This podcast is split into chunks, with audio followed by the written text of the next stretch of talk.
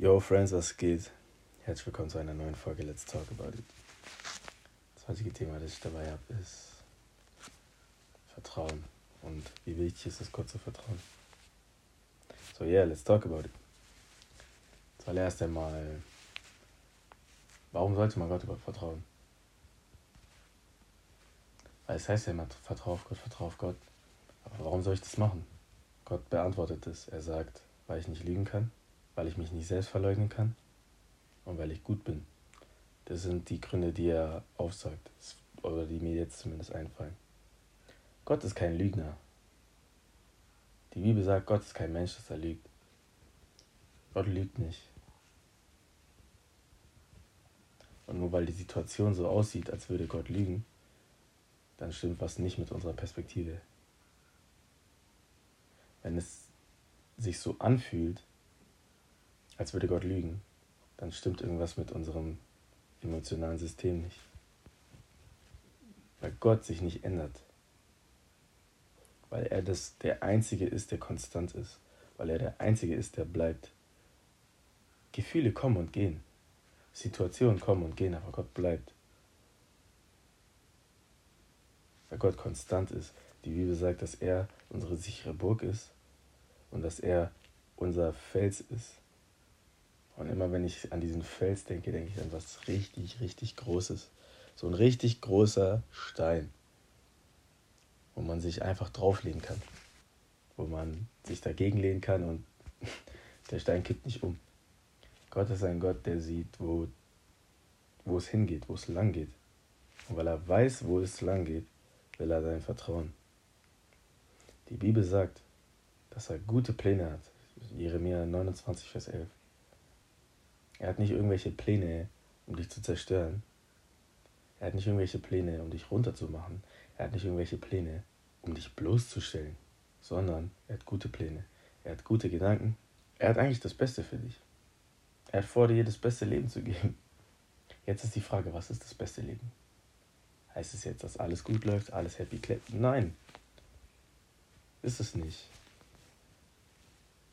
Die Bibel sagt, dass schlechte Dinge passieren dass es eine Zeit gibt, die schlecht ist, die nicht gut sein wird. Aber eine Sache, die sich nicht ändert, ist, dass Gott immer dabei ist. Und was sagt die Bibel? Die Freude am Herrn ist meine Stärke. Die Bibel sagt, der Herr ist meine sichere Burg. Die Bibel sagt, dass er immer mit uns ist, dass er uns nicht verlässt. Die Bibel sagt, dass wir bei ihm Sicherheit haben, dass wir bei ihm Ruhe haben, dass wir bei, dass wir bei ihm Frieden haben.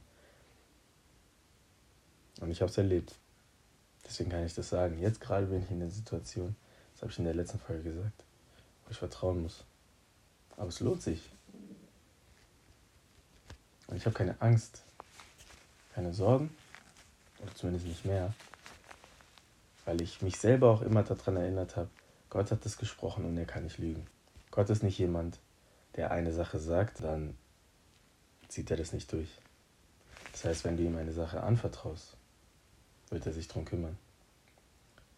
Das ist einer der Gründe, warum wir den Zehnten geben sollen. Für diejenigen, die nicht wissen, was der Zehnte ist. Der Zehnte ist 10% von deinem Einkommen.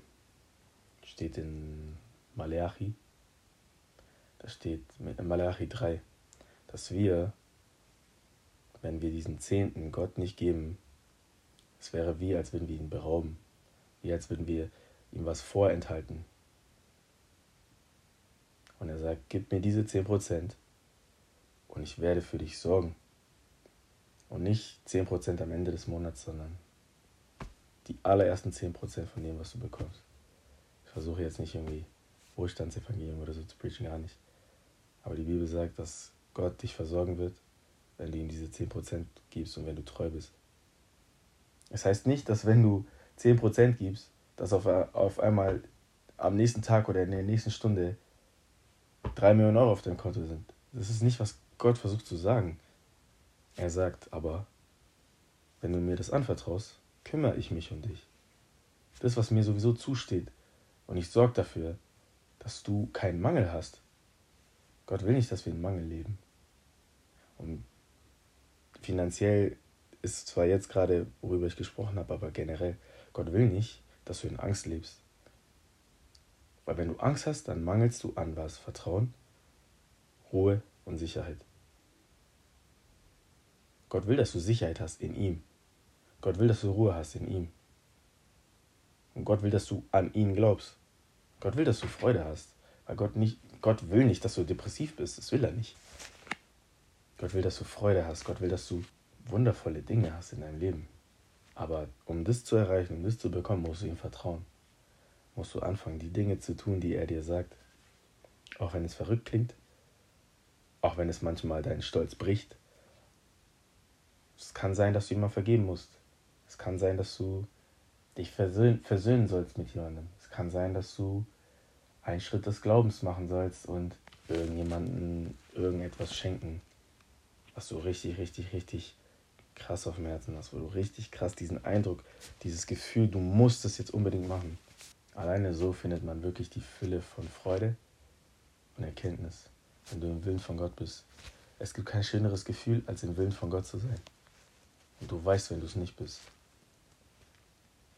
Und ja, es geht nie hier ständig um Gefühle. Weil den Glauben auf Gefühle basieren ist sehr, sehr, sehr gefährlich. Und manchmal fühlen wir uns schlapp. Manchmal fühlen wir uns so, als hätten wir keine Energie. Aber das ist nicht schlimm, weil die Bibel sagt, dass er den Müden Kraft gibt. Maleachi sagt auch, dass wir Gott prüfen sollen. Das war jetzt bezüglich den Finanzen. Aber jedes Mal, wenn mir irgendwas fehlt, wenn ich Freude nicht habe, dann kann ich Gott sagen, Gott, du hast mir doch gesagt, du hast doch gesagt, die Freude am Herrn ist meine Stärke. Du hast doch gesagt, er gibt den Müden Kraft und Stärke genug dem Unvermögenden. Schaut euch die Verse an, die über genau die Dinge sprechen, die, die euch fehlen. Und Gott wird es euch geben. Wenn mir Freunde fehlen, wenn mir Familie fehlt, wenn mir Zuneigung fehlt, egal was, Gott hat es bereit für dich. Aber oft ist es so, dass wir denken, wir finden es überall außer bei ihm. Und versuchen das in all den Dingen zu finden, versuchen ihn zu ersetzen. Aber Gott ist nicht so. Weil Gott hat das Vollkommene, so wie es wirklich ist. Gott hat wirkliche Freude. Gott hat wirklichen Frieden. Ich glaube, dass Gott von vielen Menschen verlangt, einen Schritt des Glaubens zu machen. So wie Abraham. Nicht, dass er jetzt in ein anderes Land zieht. Obwohl für manche vielleicht.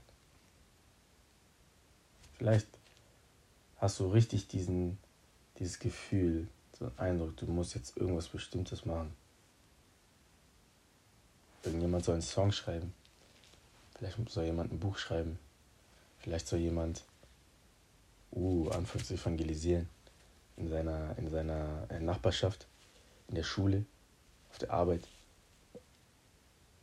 Geh diesen Schritt, mach diesen Schritt des Glaubens.